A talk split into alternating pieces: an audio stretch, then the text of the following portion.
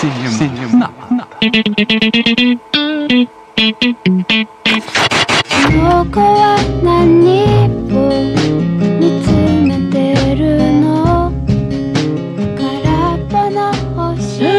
Não abre essa porta, né? Tá, Não abre mesmo. Eu tô tentando de tá Errada. tudo que é jeito. Não. Ah, olha aqui, ó.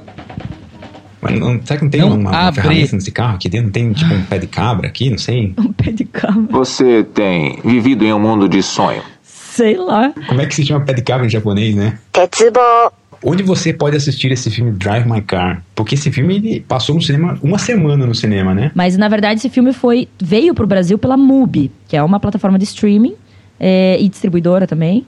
E é eles que trouxeram o filme pro, pro Brasil. Inclusive, eles que decidiram que o filme ia manter o nome Drive My Car em inglês, não quiseram dar o. o Drive My Car. Drive My Car. Não quiseram dar o nome, sugestão do MNR ali? Pô, não, não tem dublagem, não tem dublagem, é absurdo. reclama com a MUBI, reclama com a MUBI. A MUBI não chegou nesse nível ainda. Apesar deles serem uma plataforma de streaming, eles fizeram questão de passar o filme nos cinemas, distribuir o filme para o cinema. Inclusive foi, foram poucos cinemas que receberam, não foi Brasil, assim, não, foram as principais cidades do Brasil só, né? Curitiba veio, por exemplo. Curitiba E, foi. não, e cidades que estão acostumadas e que tem mais público que assiste legendado também, né? Porque tem isso também, tem muita gente preconceituosa no Brasil que só assiste filme dublado. Qual a porcentagem mesmo da galera que assiste dublado? Uma vez a gente falou isso no podcast. Olha, na, na Netflix, é, já, na Netflix é 90%, né? 90% do público assiste dublado. Caceta! É absurdo, não, eu é, não é acredito, muito absurdo, assim, tipo... cara. Tanto é que a Netflix ela, percebe, ela começou a crescer mais no Brasil só depois que ela percebeu que o, o- o Caceta, jeito de consumir cara. conteúdo no Brasil era muito mais dublado do que legendado. Por isso que ela, ela dubla tudo, assim, ela dubla desde aqueles. Aqueles reality coreano lá que você fala assim, meu, por que eles estão dublando reality coreano? Porque a galera só assiste por dublado. E daí o filme foi para algumas cidades principais, de, foi pro cinema, em, algum- na- em algumas cidades principais aqui do Brasil. Lá do Brasil. E eu consegui comprar pelo, pelas as locadoras virtuais do filme, já estão vendendo o filme digital. Ah, E foi mais barato do que, do que pagar o cinema, né? Então, vale a pena também. É uma possibilidade. Bom, eu queria dizer, porque vocês estão falando para as pessoas que escutam isso em, na primeiro semestre de 2022. Ou talvez só em 2023 a pessoa vai ouvir nós falando aqui. Ou talvez no segundo semestre de 2022 depois de Cristo. Ah, um brincalhão, não é? Contando piadas. Ou talvez a pessoa vai ouvir a gente em 2100, 2200, não sei quando você vai nos ouvir. É tão difícil de acreditar? Talvez, se você ouvir da gente daqui a alguns anos, a minha dica é procure em plataformas de P2P. Hoje, quando a gente está aqui, BitTorrent, por exemplo, em que você vai buscar nos servidores de outros usuários. Se você está muito no futuro, videolocadora, com certeza é onde você vai encontrar as melhores videolocadoras. Que vão voltar, né? o, né? Com o colapso da internet, você vai encontrar na, nas videolocadoras. O que que isso quer dizer, gente? Daí você já tá falando de Duna, que é outro filme. Olha lá, ainda no spoiler. Que a gente decidiu não falar, por sinal. Que a gente decidiu não falar. Tá bem, é verdade. Aliás, lado B tem spoiler, mas não é de Duna, não. É de Drive My Car Drive My Coro. Drive My Car. Fala, fala, Monique. Como é que começa esse filme despodoradamente? Então vamos falar, que agora eu posso falar tudo, porra. Eu fiquei me contendo lá no lado A. Acha que é fácil? O filme começa com nudez. Nudez. Não, nudez bem família. É, não. É, mas é erótico, é, É. erótico. Bem né? família. É erótico. Não parece nada. erótico. Erótico. Eró- erótico É é, uma palavra melhor. É pós-coito, aquela conversinha pós-coito, assim. Que são as melhores conversas, né? É, é melhor do que uma ducha ou uma xícara de café. E aí tá, a guria tá contando uma história bem louca, assim, que, e o cara tá completando a história, tá, ela conta. E, e aí depois a gente descobre que ela contava as histórias no, na trans ali, gozando, tal, no orgasmo tal. Ela vinha as histórias. Que ela é uma roteirista. E ela é uma roteirista fodida. é, Ela é uma roteirista e as histórias. menina. Por sinal, eu nunca vi um, um- um duplo sentido de clímax tão grande. Porque ela atinge o clímax do sexo ao mesmo tempo que ela atinge o clímax da história que ela tá criando, cara. Sensacional. Eu não tinha feito essa, essa ligação, não, hein? Também não tinha feito essa ligação. Muito obrigado. Muito obrigado por fazer essa ligação. Cara, e tem, tem, muitas, tem muitas coisas, assim, muitas, muitas coisas. Já que a gente tá no lado B e tem muitas coisas, Monique, seguindo o teu, teu, teu raciocínio, existe um momento, tem um momento em que um dos personagens, me foge o nome agora, que é o garoto ali, que é um personagem super importante na trama, em que ele fala que ele se ligou ao protagonista é, por conta da mulher do protagonista, que é exatamente essa, essa que faz os roteiros, né? Depois do sexo. Ele diz que se ligou aos dois porque eles se ligam aos pequenos detalhes quando eles fazem as obras deles. Ele como é, diretor e ator de teatro e ela como roteirista. E o ator que comenta isso diz: Eu me atenho aos pequenos detalhes que vocês veem e ninguém mais vê. Isso é o que me chama a atenção. E aí o diretor, como, como um excelente diretor, é isso que ele nos traz no filme inteiro. Pequenos detalhes, pequeníssimos detalhes, que poucas pessoas Cara, vão enxergar. É verdade. E isso é o fantástico desse filme. Ele te dá a dica. Aham. Esse filme tem detalhes. Ele te dá dica com essa frase, com essa fala, com esse diálogo entre os atores. Esse filme tem pequenos detalhes que quase ninguém vê. E quando você enxerga, Monique Hall, esse filme te transforma. E, e tudo bem não enxergar também. Eu acho Tudo que cada bem. um vê o filme com uma com viés. Por exemplo, daí o cara é, o, o cara que é casado com a mulher, tá, transam, e a mulher tem as histórias quando eles transam lá. E e daí ele um dia volta pra casa e ela tá traindo ele. Mas um pouco antes tem uma, uma cena aí que me chamou a atenção. Porque é um, ele vai pra um. Ele tem que ir pra Vladivostok e vai pegar um voo. E dentro que ele sai pra, pra ir pro, pro, pro aeroporto, Por sinal, é um território ali de, do War, né? Que ninguém conhece esse território.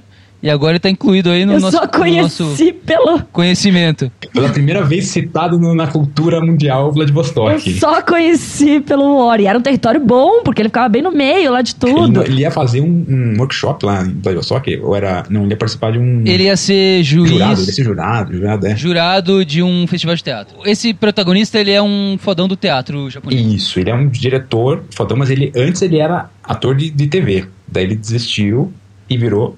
Voltou pro teatro. Sim. Né, ele começou. E aí, quando ele tá saindo ali na, na casa dele, se despedindo da esposa, a esposa tá no sofá, dormindo no sofá, enquanto ele tava dormindo na cama. Isso não ficou estranho pra vocês? Assim, você falou, pô, por que ela tá dormindo no sofá? Ficou. Eu achei esquisito. Por que, que ela tava dormindo no sofá? Mas ela tava trabalhando. Ela tava com o computador no colo. Ela tava trabalhando pra caralho. Ela tava trabalhando, mas me pareceu que depois se explica outra situação do que, que rolava ali entre eles, na verdade, né? Porque tinha uma, uma situação mal resolvida pra caramba ali na- nas situações deles, né? E, e aí depois ele vai pro aeroporto, Não acho. Por que, você acha que tinha uma situação mal pela resolvida? história da filha, já que vamos entrar na questão da filha, vamos falar então já. É, É. você Ah, tá, tá, tá. tá, tá, você, você tá me trazendo isso agora, Emerson. Agora que você tá falando isso, eu tô raciocinando. Uhum. Na verdade, eles tinham um acordo tácito de não ser esse casal comum. De que tem que dormir junto, não sei o quê. Um dependia do outro por diversos motivos. Ela dependia dele também por apoio emocional, mas Sim. profissionalmente ela dependia dele pra criação. E isso é revelado no filme mais tarde. Não, mas não dependia dele. Ela podia fazer isso com outros caras também. Ah, mas ele era especial. É porque assim, ela tinha as ideias enquanto transava com ele, ou com qualquer outro cara. Sim. Só que ele tinha o poder de conseguir memorizar tudo que ela E falava. contar pra ela no dia seguinte. É, porque quando ela dormia, ela esquecia de tudo que ela tinha dito. Daí depois ele que tinha que relembrar ela. Porra, além do relacionamento. Eles tinham um relacionamento, ela tinha um afeto por ele, cara. Não, é, não, é, não era só uma ferramenta. Não, ela fala várias vezes que ela, que ela ama ele, que ela amava ele muito, assim. Sim. Claro. Pra- então, Não era uma ferramenta, entende? Só que calhava de juntar as duas coisas. Ele era uma ferramenta também, ao mesmo tempo que ela tinha um afeto por ele. Só que o relacionamento já era tão desenvolvido, eles já tinham 20 e tantos anos de relacionamento, já tinham perdido uma filha há, há mais de década. Então eles já estavam num outro estágio de relacionamento, em que eles eram melhores amigos, e isso fala no filme, que uma pessoa que a, a- pelo menos tem, tem um diálogo. Cara, é, porra, isso a gente tem que falar. Os diálogos da peça, do Chekhov, são muito. Eles vão- se entre- entrelaçam com, os, com o eles- filme, com a história exato, do eles filme. vão complementando Uma coisa Eles vão complementa. complementando. Em algum momento se fala que isso, que a para você ter uma melhor amiga, ela é primeiro uma conhecida, depois uma amante e por fim ela é uma melhor amiga. Então eles já passaram desse estágio de amantes é, e chegaram de melhor amigo. Eles vivem juntos, mas eles têm esse relacionamento que eles se reconhecem, entendem como, como eles têm que se relacionar. Tanto é que ele, quando no começo do filme, quando ele vê a mulher traindo ele, é muito surpreendente que ele simplesmente sai fora. Ele não fala nada, ele não faz nada, ele nunca fala nada pra Tá ela aí. até ela morrer, porque ele, Um relacionamento aberto. não era um relacionamento aberto, Monique, porque eles não tinham declarado. Ele, des- Então, não era. Não, não era. Mas... ele, ele, ele descobriu isso, só que ao mesmo tempo ele entendeu que ela precisava daquilo. Tipo, ele engoliu aquilo em seco porque ele percebeu que é- o relacionamento deles não. Aquilo não feria o relacionamento deles diretamente. Pra ele, era um relacionamento aberto. Pra ela que fazia exatamente aquilo, não era um relacionamento aberto. Ela se sentia culpada com, com a situação. Pra ele, necessariamente, não. Ele, ele não tinha outros relacionamentos, entendeu? Ele só É, entendeu. aberto no sentido assim, meu, se, se pra, pra você, é, é, se você gosta de fazer isso, sair com os caras, transar com os caras, faça, tipo, Mas não foi fácil, não foi fácil. Mas não ele. é fácil. Não foi nada fácil pra ele. Tanto é que teve um. Não, foi fácil, mas tipo assim, mas pra ele era melhor, era melhor que fosse assim do que ele acabar com ela, do que acabar com o relacionamento com ela. Perder ela. Tanto é que teve um espetáculo. No meio do espetáculo, aparece depois que ela morre, ele apresenta um espetáculo que ele fala de. O mesmo espetáculo que se fala o- o- durante todo o filme, o Ti- Tilvânia, né? Não sei qual que é o nome do espetáculo. Tilvânia. Tilvânia. Tilvânia. E ele fala sobre traição e ele. Ele quebra, cara. Ele não consegue continuar o espetáculo, porque ele lembra dela e tal. Sim, foi difícil. Foi dificílimo, entendeu? E, e quando ele viu, ele não estava resolvido sobre aquilo. Ele simplesmente não reagiu. Mas ele não sabia ainda sobre esse negócio de relacionamento aberto ou não. Ele tava. Sim. Isso que é o foda. Isso que é o foda. Emeneri, você me perguntou o que, que isso diferencia de Batman. Os personagens Complexos. aqui são complexos. Os personagens aqui são muito complexos. Eles são tão complexos que a gente não entendeu eles até agora. E a gente não vai entender eles. Cara, e a gente nem chegou na personagem mais complexa de todas desse filme. Que, meu, o que, que é aquela motorista? O que, que é motorista, velho? Exato. Puta merda. Exato, exato. Então, por isso que esse filme é muito, um milhão de vezes mais foda que o Batman. O Batman, você entende de cara o que, que é cada personagem. É muito simples, é, é infantil. O Batman é infantil comparado com esse filme. Não acredito que você está me xingando outra vez, Robin. Então, e o Batman te dá todas as ferramentas, te dá todos os instrumentos, te dá todas as informações que ele quer que você tenha. Esse filme não. Esse filme ele te deixa lacunas. Ele- por isso que eu falei do- das interpretações são múltiplas. Que eu ia falar da cena justamente que daí ele pega, ele vê a mulher transando com outro, e tal, decide ir embora é, e não falar nada pra ela e ela nunca soube que ele viu. Só que daí ela, uns dias depois, uma semana depois, não sei o quê, ela fala, vira pra ele e fala assim: ai, podemos conversar hoje à noite, a hora que você voltar do teu trabalho e tal? E daí ele fala: beleza, vamos conversar. E sai pra, pro trabalho, que nem tinha, na verdade, um trabalho. Ele ficou perambulando pela rua. Ele criou, ele, errou- ele criou um workshop fictício. Fictício, porque ele ficou perambulando pela rua, porque ele não. não Ele ficou com medo. ele tava angustiado de saber que ela tinha traído ele, mas ele- se ele falava, se ele não falava. E daí ela falou isso, né? Vamos conversar e tal. E quando ele volta pra casa, ela tá morta. E aí eu ouvi outras pessoas falando que acharam que assim, ah, ela queria terminar. Porque, tipo, falou, vamos conversar, era pra terminar, né? Coitado, ele já tinha certeza. Não necessariamente, acho que não necessariamente. Não, não dá pra saber. Não, não dá pra saber, mas foi a interpretação de algumas pessoas. E pra mim, zero. Eu não pensei em nenhum momento que ela queria terminar. Porque ela falou mil vezes que amava Falou. ele, que gostava muito dele. Eles pareciam estar Sim. super bem no relacionamento. Ela foi assistir a peça dele e Fui tal. com ele no hospital, o momento do hospital foi muito íntimo. Foi com ele super preocupada no hospital pra ver se ele tava bem, porque ele tinha sofrido um acidente. Foi co- com ele na consulta. Tipo assim, ela tinha um carinho muito grande por ele. Só que ela transava com outros caras. E assim, pra mim, o que ela queria falar, talvez justamente ela queria contar e abrir essa, essa, toda essa situação. Imagine o, o momento de estresse na cabeça dela, dela tipo assim, meu, eu vou ter que contar tudo que eu fiz até agora com os caras. E- Sim, e que não era. Depois descobrimos que não era pouca coisa. Exato. E aí, como é que, como é que tá a relação? Isso que é o. Cara, a obra de arte, ela abre pra sua interpretação. A obra de arte, ela não te dá uma interpretação definida na visão do artista. Ela abre pra sua própria. Esse, essa é a grande obra de arte. Você interpreta. Você interpreta. Você vai trazer. E não tem uma interpretação certa ou errada. É tipo assim. Não tem. Você vai trazer coisas que o diretor não pensou, que o ator não pensou. que E é isso! É isso! Esse é o resumo da arte. É você pegar a obra e trazer, trazer reflexões Exato. próprias. E daí, olha só. É isso. O fim do, do filme é assim também. E olha só, quando ele, quando ele vê ela transando com outro cara, a cena, o diretor, olha a sagacidade do diretor, olha outros pequenos caquinhos do filme. Ele filma o reflexo do cara olhando por um espelho. Tipo, ele não filma o cara assim, a cara do cara olhando assim. Ele filma o cara refletido num espelho olhando a mulher.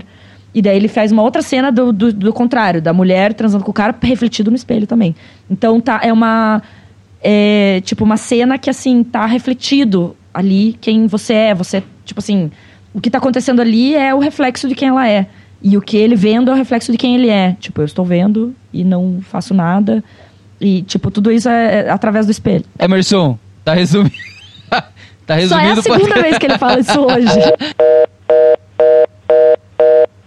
O número para o cuore boque está ligando está desligado o ufora da área do cobatura Fala pessoal, é, resolvi mandar um áudio aí, eu sei que vocês estão tipo na lida, se estão tá até viajando, estão no modo avião, não vão conseguir nem ouvir meu áudio, mas pô, vi esse filme, tô aqui há seis horas dirigindo, nem sei para onde que eu tô indo direito. E pensei, sabe o que, cara? Eu preciso organizar minhas ideias, nada melhor para organizar as minhas ideias do que mandar um áudio para vocês sobre algumas impressões que eu tive sobre esse filme, Drive My Car. Drive My Car. Em diversos momentos do filme existem algumas quebras de quarta parede a primeira vem meio de supetão, assim, você nem saca direito o que tá acontecendo até que acontece. Daí você já tá tipo, caraca, velho, o que que tá acontecendo aqui, velho? Mas é mais ou menos aos 19 minutos do, do filme, que é nisso que eu chamaria de prólogo, né? Que são os 40 primeiros minutos do filme. E essa parte aqui tem spoiler, então, enfim, eu não sei como é que vocês vão fazer aí. Nesse prólogo de 40 minutos, antes da Otto morrer, é, tem uma cena que ela e o Kakufu estão tão, tão fazendo sexo e ela olha direto pra câmera, no meio do ato, assim, e ela olha como que se fosse pra gente, assim. E é muito avassalador, assim, é muito desconfortável, é muito desconcertante, porque parece que você tá ali, presente, parece que você faz parte daquela história. E em diversos outros momentos isso acontece também. O nome do filme é Dirija Meu Carro. Dirija Meu Carro. É o diretor dizendo pra você, dirija, sabe? Pense, você dirige aquela cena, é você que, que, que, que coloca significado na cena, porra. Vocês não viram, mas eu aplaudi aqui, aplaudi essa reflexão. Resumiu o filme. Ai, por quê? Por que eu não tomei a pílula azul? Mas é, tem, tem tudo a ver. Tem certíssimo. Esse é o grande artista. O grande artista, ele não te entrega o, a coisa. Ele dá na tua mão pra você converter ela no que você quiser. É isso mesmo, cara. Por isso que esse filme é... Cara, esse filme... ah, eu quero- Vamos lá. Esse filme também fala sobre a questão dos surdos, como o filme que ganhou Coda. o Oscar de melhor filme nesse ano. Ah, Nesse caso é mudo, é muda, só menina é muda nesse filme. Muda, muda, desculpa. Ela, des- Tem uma moda. Desculpa, você tem razão, me desculpe, galera. É, é realmente, ela é muda, mas ela não é surda, ela escuta e entende o que se fala na língua dela. Mas como nós aprendemos no episódio, quando nós falamos sobre o filme Coda, ou No Ritmo do Coração, nós aprendemos que é, Libra não, não é... A, a pessoa, quando ela fala outro idioma, ela não fala Libras, ela fala a linguagem de sinal da, da, da, da língua mãe do, da, do país dela. Daquele local. A Libra significa Língua Brasileira de Sinais, Libras, na verdade. Exato. Libras. E a, e, e a artista do filme fala. Aliás, vocês descobriram se ela é de fato muda? Ela é de fato. Ela é de fato muda e ela de fato perdeu um filho. Sabia? Nossa. Puta. Que, que, sinto muito por ela. Não sabia disso. Nossa. Mas, pô, era muito. Cara, é muito intenso a interpretação dela ali. É muito intenso. Muito. Os atores todos estão muito bons. Todos são muito, muito, bons. muito, muito, muito, muito, muito, muito, muito. A cena final dela com o cara, em que é uma cena de 3, 4 minutos com uma mulher falando língua coreana de sinais. Silêncio. É emocionante. É o silêncio e é muito emocionante. Aquela cena é fantástica. É, é o Tilvânia, né? E é a peça do Tilvânia. É a peça, é Chekhov. É a peça do Tchuvan. Chekhov. Só perde pra mim a cena mais emocionante da minha. Cara, que, cara, que cena. Qual? Que ce- Sério. Que cena. Será que é isso que eu estou pensando? Será que é isso que eu estou pensando? Que cena. Qual? Eu vou, eu vou, eu vou, eu vou, eu vou, eu vou. Quando eles estão dirigindo pra Hokkaido, quando a, a menina tá dirigindo e ele conta que ele passou, o protagonista conta que ele passou o dia inteiro dirigindo, enrolando pra não chegar em casa e quando ele chega a mulher tá no chão e ele fala: "Será que se eu chegasse mais cedo eu teria salvo ela?" E a menina, a menina conta, ele fala assim: "Eu matei minha esposa". E a menina conta: "Eu matei minha mãe porque eu fugi de uma situação de extremo perigo e não voltei pra salvar ela". E, e ela tem exatamente a idade da filha que ele teria, porque a filha dele também morreu. É, ele pergunta a idade. E ele fala: se você. Cara, essa, essa cena, se você não tem é, um- uma lágrima saindo dos seus olhos, pelo amor de Deus, vai no psicólogo. Ele fala assim: se você fosse minha filha, eu te falaria: você não tem culpa de nada disso. Mas você não é minha filha. E você matou sua mãe. Tanto quanto eu matei a minha esposa. Puta que pariu, que cena, cara. Dirigindo no carro. Foda. Que cena, cara. Que, ce- que diálogo. Esse filme é sobre os atores mais do que tudo. O que é muito interessante da, da person- dessa personagem, né? Que é a personagem da, da Misaki Wakari, que é essa personagem que surge ali pra dirigir o carro. Ela parece que vai passar o filme inteiro sem interagir com ninguém, né? Você fala assim, não, essa personagem não vai conseguir interagir com ninguém, porque ela tá num. num- porque é aquele mesmo contexto que a gente colocou o Alfred no, no último, no último podcast do Batman, né? assim. Não compare esse filme com o Alfred, não. Por favor. Não, mas é só no sentido de- do, do, do- do empregado lá que tá é, subexplorado e tal, né? E ela também ela surge nesse, nesse, nesse quesito né, de, de, de parecer uma exploração ali, né? De, de, porra, como assim? Ela vai dirigir? E o que, que ela ganha, né? Dirigindo a noite inteira pro cara e tal. Vírgula. Eu lembrei rap- rapidamente de Parasita, que também tem um cara que dirige. É verdade. Olha que ligação. Motorista. Que é o pai da É família. verdade, é verdade. É verdade. O motorista é importante nos filmes orientais, por mais que a gente esteja condensando o oriental numa, num bololô só. Em dois filmes. Siga, Emerson, desculpa. Quando ela começa, ela começa a, a, a- a perceber ali o- o mundo bizarro que o cara vive, ela começa a ficar preocupada com o cara. É tipo, é, é muito louco isso. Daí ela começa a dar, ela começa a dar conselho pro cara, assim, você fala assim, meu, o cara é diretor de teatro, supostamente o cara, enfim, sabe se resolver ali com, a- com as situações, mas não consegue, não consegue se resolver com as situações. Até que ela percebe ali e fala assim, olha, acho que isso que o cara falou é verdade mesmo, hein? É verdade isso aí. Porque ele parecia que tava duvidando do que o piadazinho que falou pra ele lá e tal. Ela falou assim, não, isso aí que ele falou é verdade. Não sei, quer dizer, não que seja verdade. Ele acredita que é verdade, mas não sei se o que ele falou é verdade de fato. Eu vou falar duas coisas. Talvez isso seja uma coisa de japoneses, mas se diferencia enormemente do que nós somos no Brasil. E você aí, cara, primeiro, o cara não tinha amigos. Quem são os amigos desse cara? Ele não se relaciona com. Claro, o filme mostra uma fatia da vida do, do, do, do protagonista. Mas quem são os amigos? Quem eram os amigos dele da mulher? Quem são os amigos dele propriamente? Com quem ele se relaciona? Ele só se relaciona profissionalmente com as pessoas? Não mostra em nenhum momento família. Não mostra em nenhum momento amigos. Pra, e- a, vida dele se resume ao que ele vive profissionalmente. Por isso é que a pessoa que dirige o carro para ele toma uma importância gigante no círculo afetivo dele. Porque ele, saindo do teatro, ele não fala com ninguém. São poucas as pessoas que eles se deixam aproximar, né? E a guria acaba se aproximando muito por ter essa uma hora por dia, duas horas por dia, né, Pra ir pra voltar pra casa dele. Na família conservadora japonesa, sim, depois que você se casa, você tem uma vida reclusa mesmo. É, é, Você, você desiste dos seus amigos, né, seus amigos de adolescência, de, de juventude, para viver uma vida de casal. Então você vai ter a sua vida com é, sua esposa, seu esposo, com os filhos e, obviamente, com seus pais. Né? Os pais da sua esposa, seu esposo. Mas a sua vida de, de jovem, sua vida de, de folia por aí, ela acabou. A medida que você se casa, né, na família tradicional japonesa, acabou, acabou.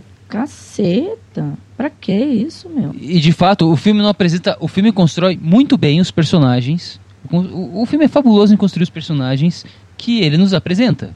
Mas, realmente, ele não tem pai, ele não tem mãe. O protagonista não tem pai, não tem mãe, não tem irmão.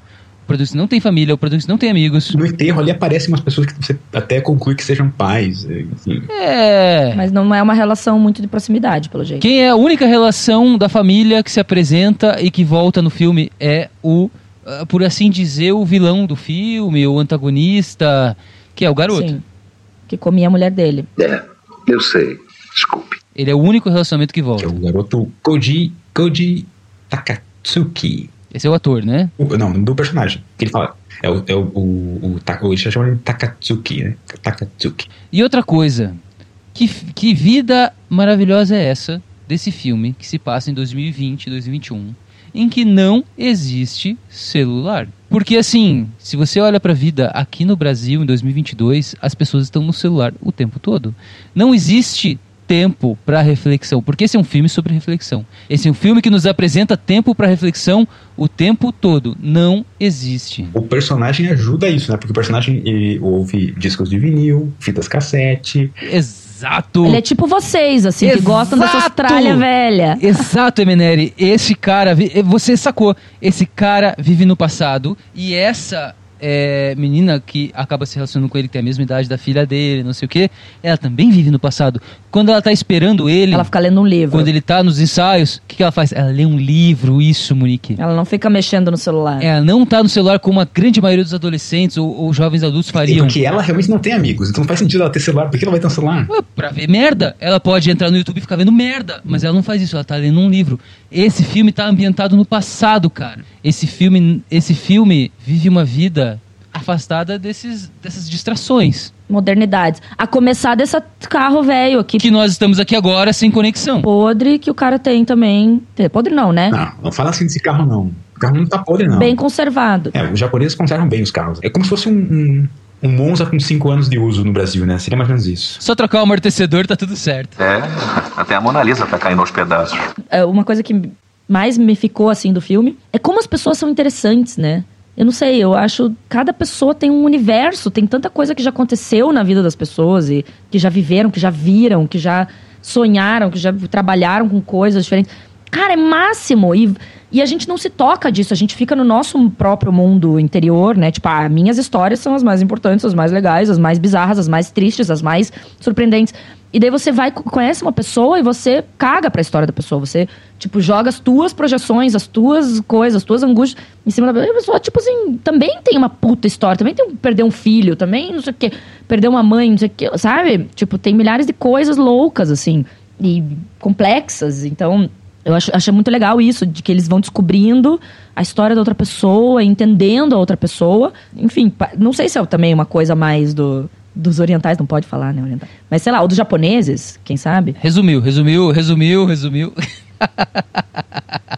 A essa altura, duvido que alguma coisa me surpreenda. Você fala pelo fato dos atores, da, da interpretação ser diferente, ou você fala do- dos personagens mesmo? Não, dos, do persona dos personagens. Tipo.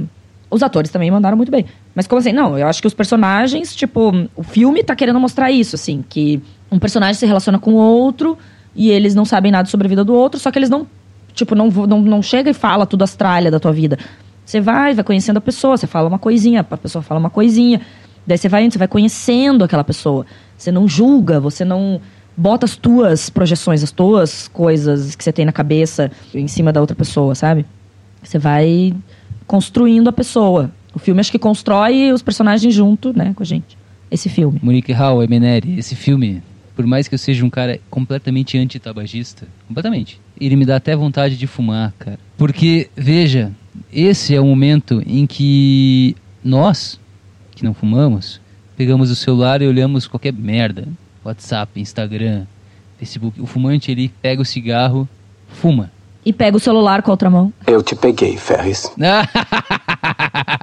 Tem isso, tem isso também. não nesse filme, não nesse filme. É, não nesse filme. Os momentos de dirigir são momentos de grande reflexão, ou de estar dentro de um carro são momentos de grande reflexão, e os momentos de fumar também são momentos de reflexão. Nesse. Ao ponto que o momento de maior reflexão, que é depois que o cara é preso e que eles estão em direção a Hokkaido, estão de Hiroshima a Sapporo, que é sei lá quantos quilômetros, um dia de direção, de, de, de, de pilotando um carro, eles fumam juntos, dentro do carro. Porque aquilo é um momento para eles de reflexão, de distração, de relaxamento. E tem inclusive uma cena que mostra as mãos deles lado a lado, fumando com a mão no, no, no, no, Muito bonita. no teto solar do carro, entende? Então também é um momento de pausa. Também é aquilo que a gente falou no início, um momento de pausa, um momento de reflexão, que é muito presente nas obras japonesas e que é extremamente é, faltante no dia a dia brasileiro. A impressão que eu tive é que esse filme se passa o tempo todo em lugares de trânsito, em não lugares. Eu não falo lugar de trânsito tão somente porque existe o trânsito, o tráfego dos carros, dos veículos, mas é porque é um lugar de passagem, que você está transitando entre lugares. Seja numa sala de ensaio, que ainda não é o texto final, ainda não é a peça montada, seja no próprio carro, que passa por túneis, por pontes, por várias estradas. E esses lugares, eles representam algo que eu considero a não existência de um lugar para o homem, para o ser humano contemporâneo. Então esse filme ele é muito existencialista no sentido de que a gente tá meio esvaziado, a gente meio que não tem para onde ir. E isso é quase que literal no caso desse filme, especialmente considerando a personagem que é a motorista, que teve sua casa literalmente demolida, então ela literalmente não tinha para onde ir. Mas o filme todo, por se passar grande parte nesses lugares de trânsito, tem essa pegada de mostrar os não lugares. E isso se reflete, evidentemente, nas personagens, também meio despersonificadas, meio sem identidade, meio sem saber quem são. Algo que é catalisado pelo fato de a maioria das personagens serem atores, serem pessoas do teatro que têm essa capacidade natural de fingir, de serem outras pessoas. Só que é muito complicado ser uma pessoa e não saber quem você é, quem é você. Então todos os personagens que passam aí pelo luto, por dificuldades pessoais, têm essa pegada de serem esvaziados, de serem despersonificados. Quando o Kakufu e o Takatsuki estão dentro do carro e eles estão tendo meio que um papo reto assim sobre a Oto, sobre como que aconteceu. Inclusive muito bacana nesse filme, né? Normalmente são várias mulheres conversando sobre um homem num filme. Nesse filme são homens conversando o tempo todo sobre uma mulher. em determinado momento, isso acontece dentro do carro, e vários dos textos, várias das falas que são entregues pelo ator que faz o Takatsuki são entregues olhando diretamente para a câmera, como que olhando para a gente também. Então isso é um jeito muito bacana de transformar esse filme não só sobre aquelas personagens, mas sobre a gente também. Mas eu gosto muito da cena que o Piazinho, o ator, tá com o. Eles têm a conversa. Piazinho, Piazinho de novo. Piazinho. o Piazinho é, tá com, com o diretor, né, com o protagonista, no carro. E eles conversam. E daí eles falam sobre a esposa falecida. E eles têm uma, uma conversa, uma cena super longa, assim. E, e eles estão muito perto, porque eles estão dentro do carro, assim. Então não dá pra você se afastar da pessoa. Não dá pra você sair correndo. Não dá pra você. E, e é, e é meio que um jogo ali também, né? Um jogo tipo assim, não, eu sei mais do que você. Não, eu sei mais do que você. Não, não.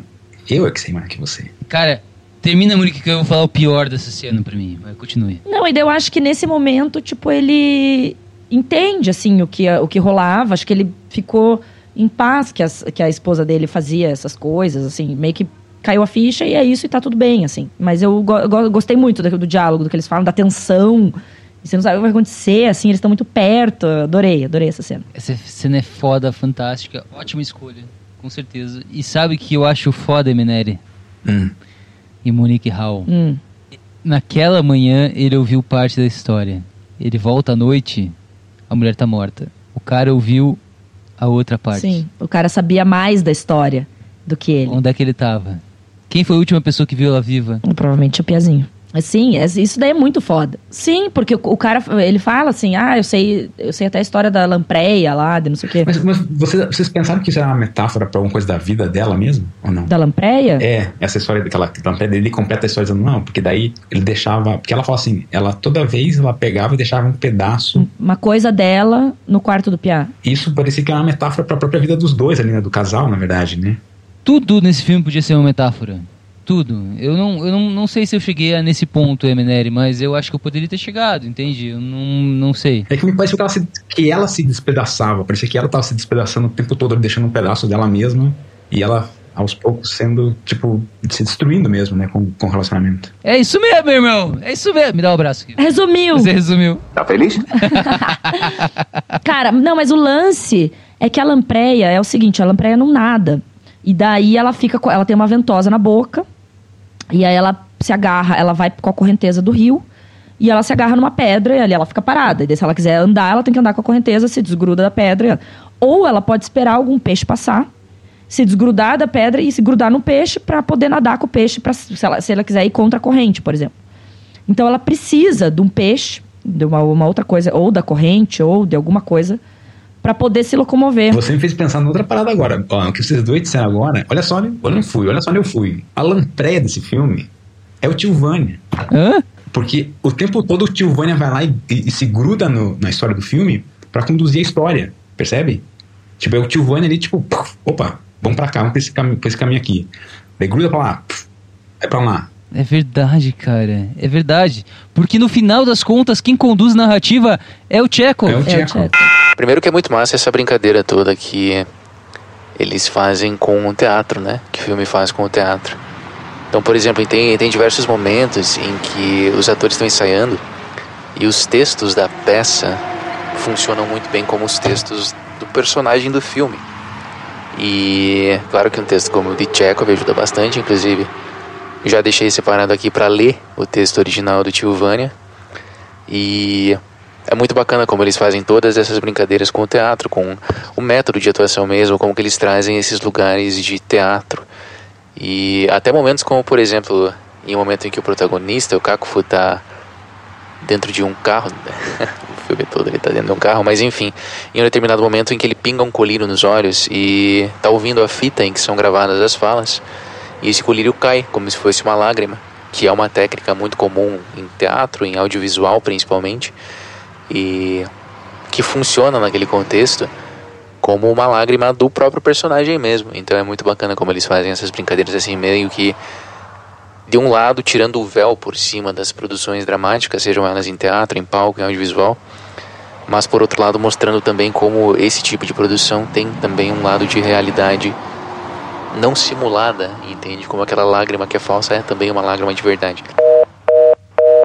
é o vizinho do norte. Que, aliás, os japoneses têm uma outra relação com os, com os russos, porque eles têm uma relação fronteiriça com os russos. Fudida ali, de guerra, inclusive, com os russos. Cara, eu posso estar falando merda, mas se eu não me engano, até hoje não foi declarada paz nessa guerra. Se eu não me engano, até hoje, tipo, entre aspas, tá em guerra, entendeu? Porque nunca ninguém falou assim, acabou a guerra. E daí os caras botaram um, um autor russo pra conduzir a história. Mas isso é do isso é do, do autor dos livros, né? Do, do Haruki Murakami.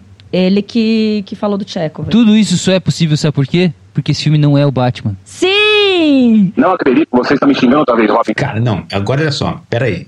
A minha melhor. A cena. A cena. A cena que eu mais gostei desse filme é justamente a cena que vem depois da cena que o Guto falou ali, que é da, da conversa que eles falam. Ah, eu matei a mulher, eu matei minha, minha esposa e tal. E eles chegam em Hokkaido e eles veem lá a casa destruída na neve lá e tal. Que cena! E daí ela começa, a, a menina começa a falar a história da mãe dela, que a mãe dela criava, ela criava uma personagem na cabeça Que cena, meu irmão do céu. pra conseguir lidar com a situação de agredir a filha. Cara, puta, cara, cacete, velho. Aí quando você começa a imaginar a situação que ela viveu, assim, você fala, nossa.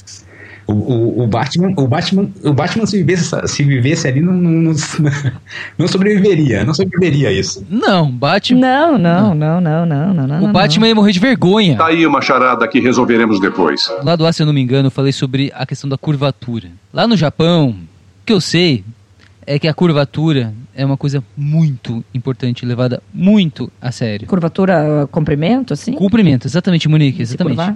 Tá. Como você- quando você está diante. Assim como você tá fazendo agora. amigo. Exato. Os, os nossos ouvintes não estão vendo, mas a Monique está fazendo. Arigato. Então você fala, por exemplo, Monique, bo- bom exemplo, arigato. Aí você- vai curvar levemente o seu pescoço, arigato.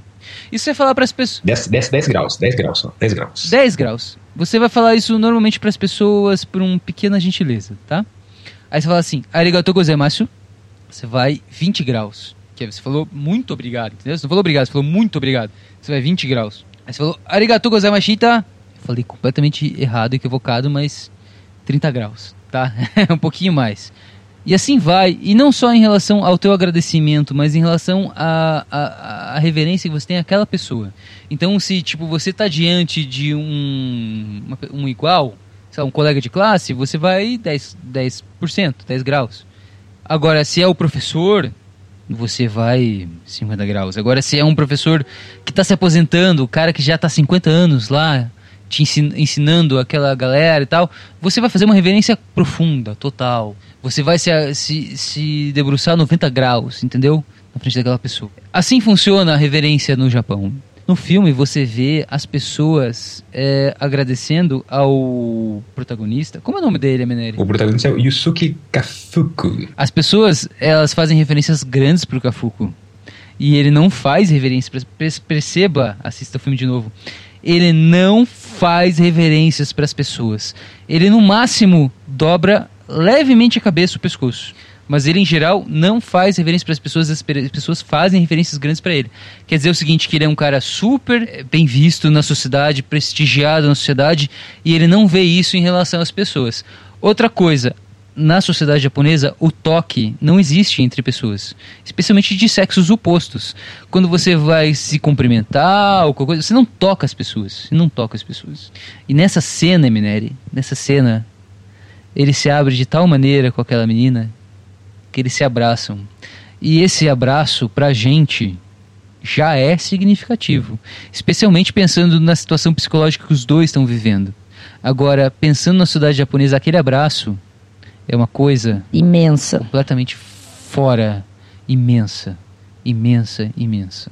Então você tem razão quando fala dessa cena, porque, mais uma vez, se os dois se abriram na cena que eu falei do carro, em que os dois revelam uma parte das suas vidas que é assim, gigante, independente de quem você é, quem viveu aquilo que eles viveram, é uma coisa inesquecível, uma coisa transformadora. Nesse momento que você fala, na neve, em que ela joga as flores, eles se, eles, eles se escancaram. Eles se escancaram de uma maneira assim, como como Chekhov queria que os humanos dele se escancarassem, entendeu? E como a humanidade pode ser no seu máximo.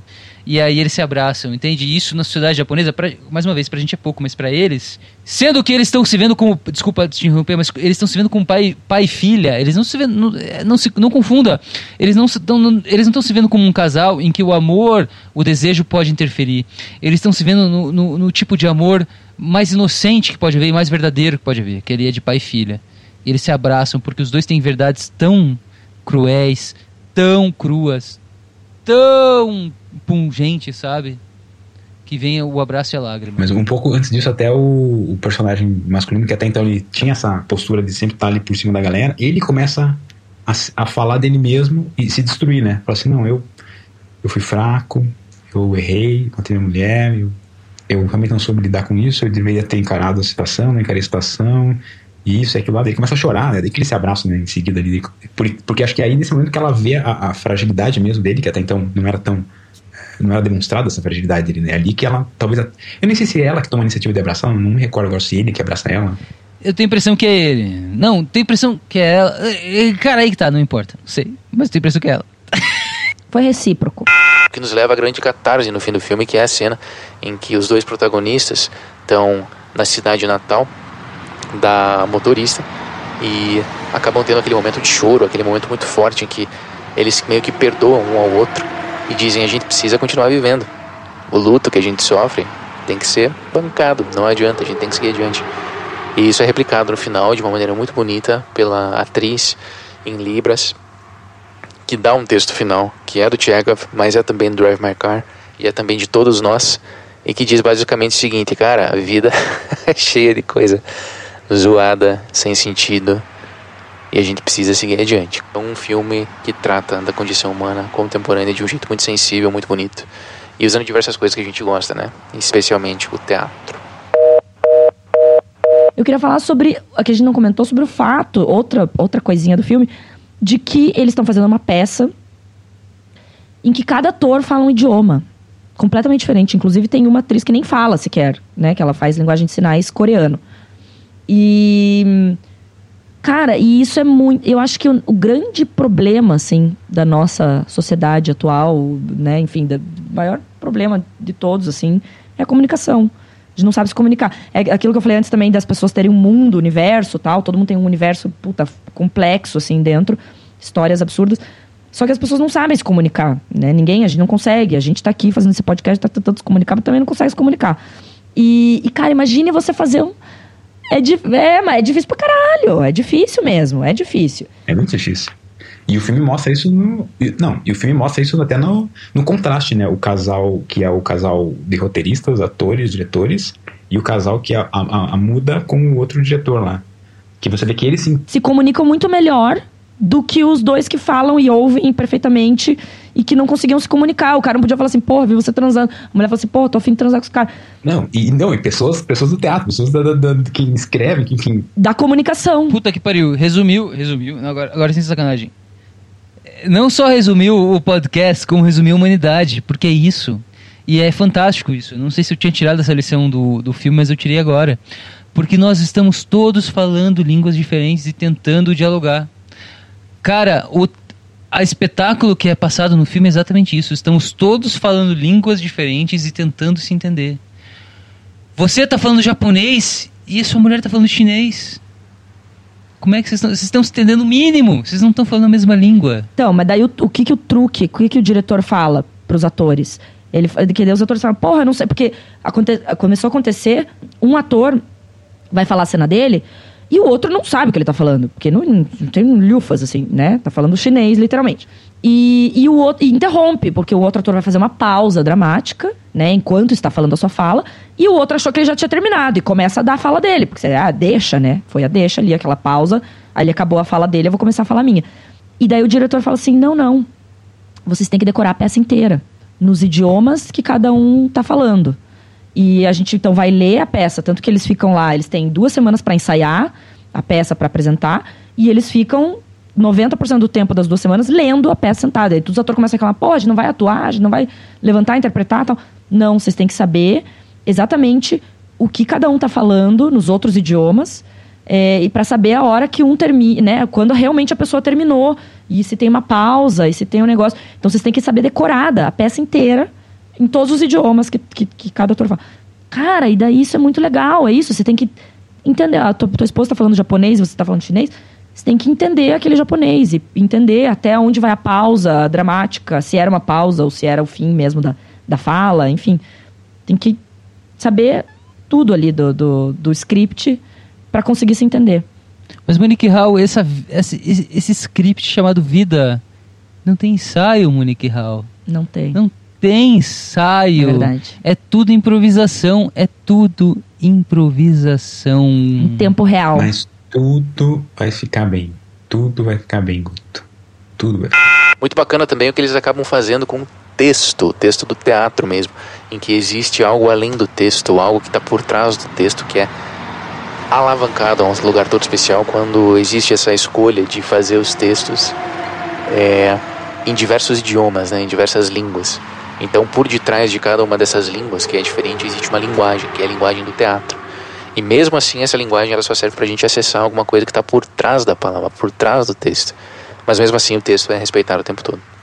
Esse é o filme que trata de questões existenciais e da condição humana, que retrata isso da maneira mais inusitada, mais poética e talvez a mais verdadeira.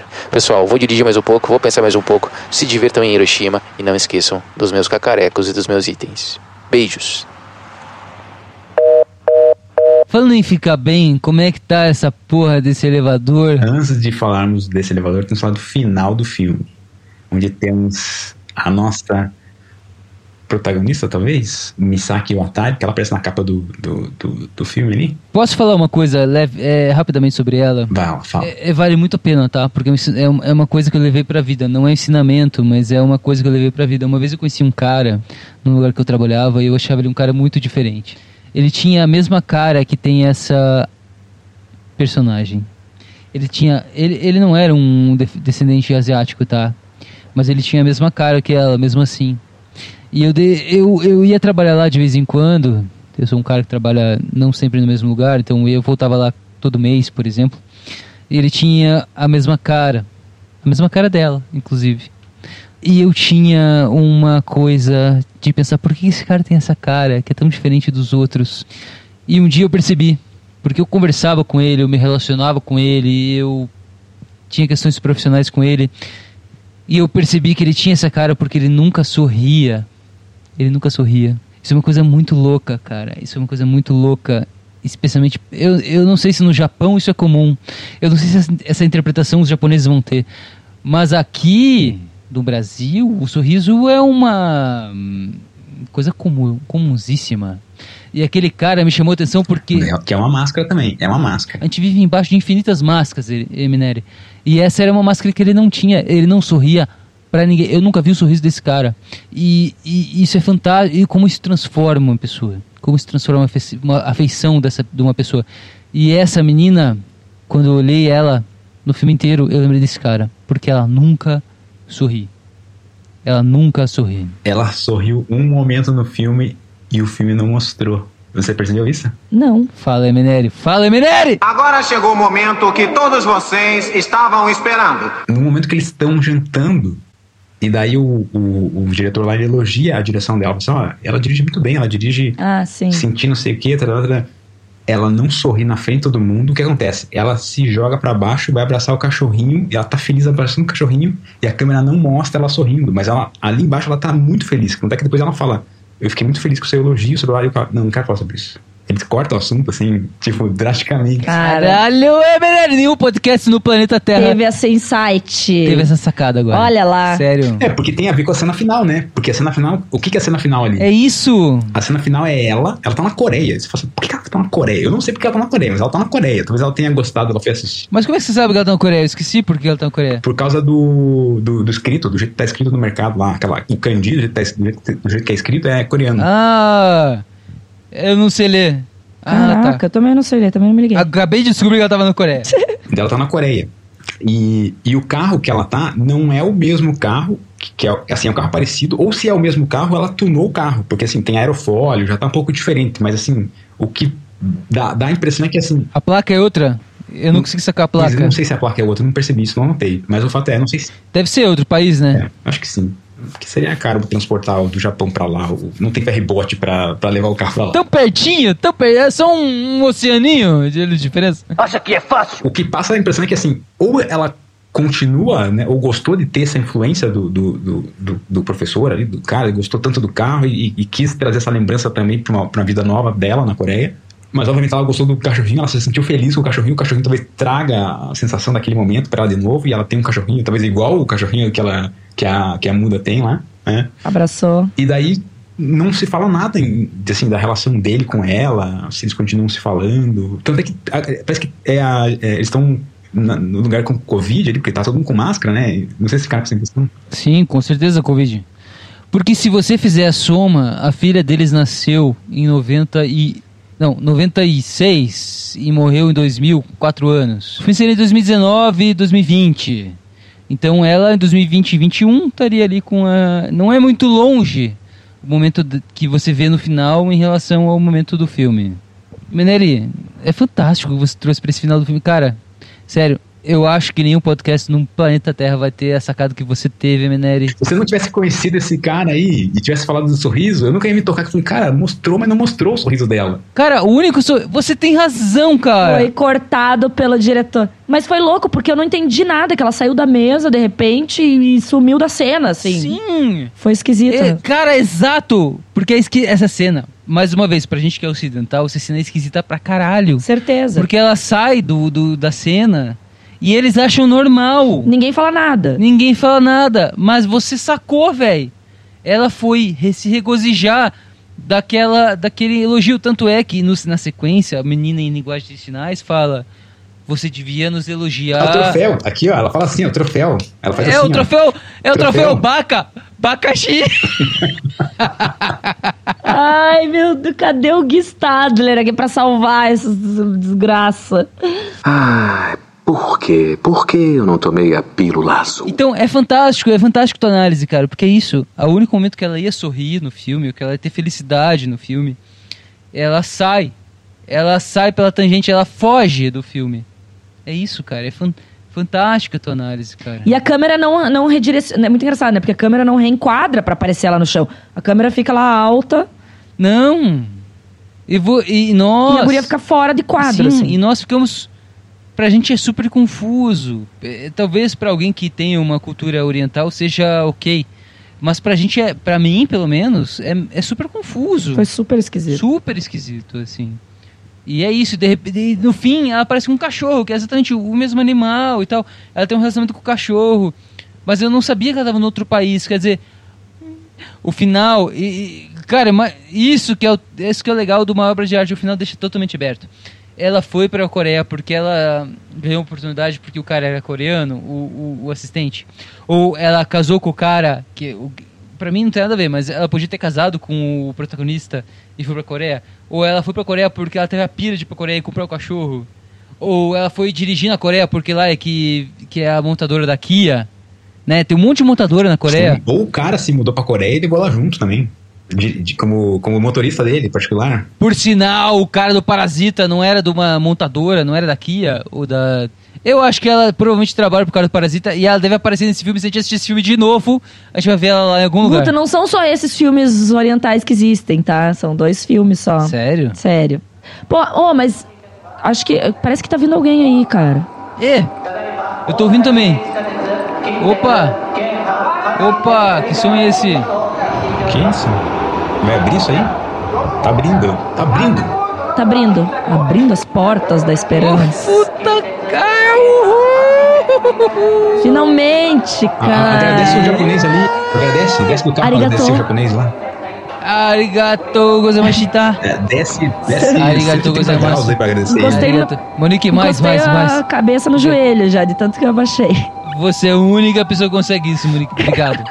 Obrigado. Que você foi a única que agradeceu o direito. Arigato gozaimasu. Caramba, tem várias chamadas aqui no Atendidos do Gui, hein? Agora que pegou o sinal aqui fora. Ixi.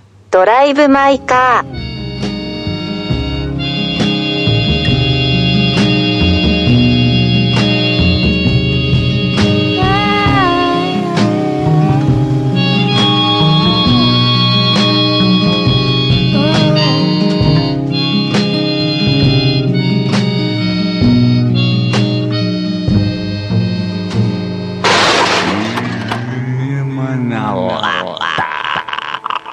Este podcast foi editado por Eminere. Mais detalhes em eminere.com barra na lata.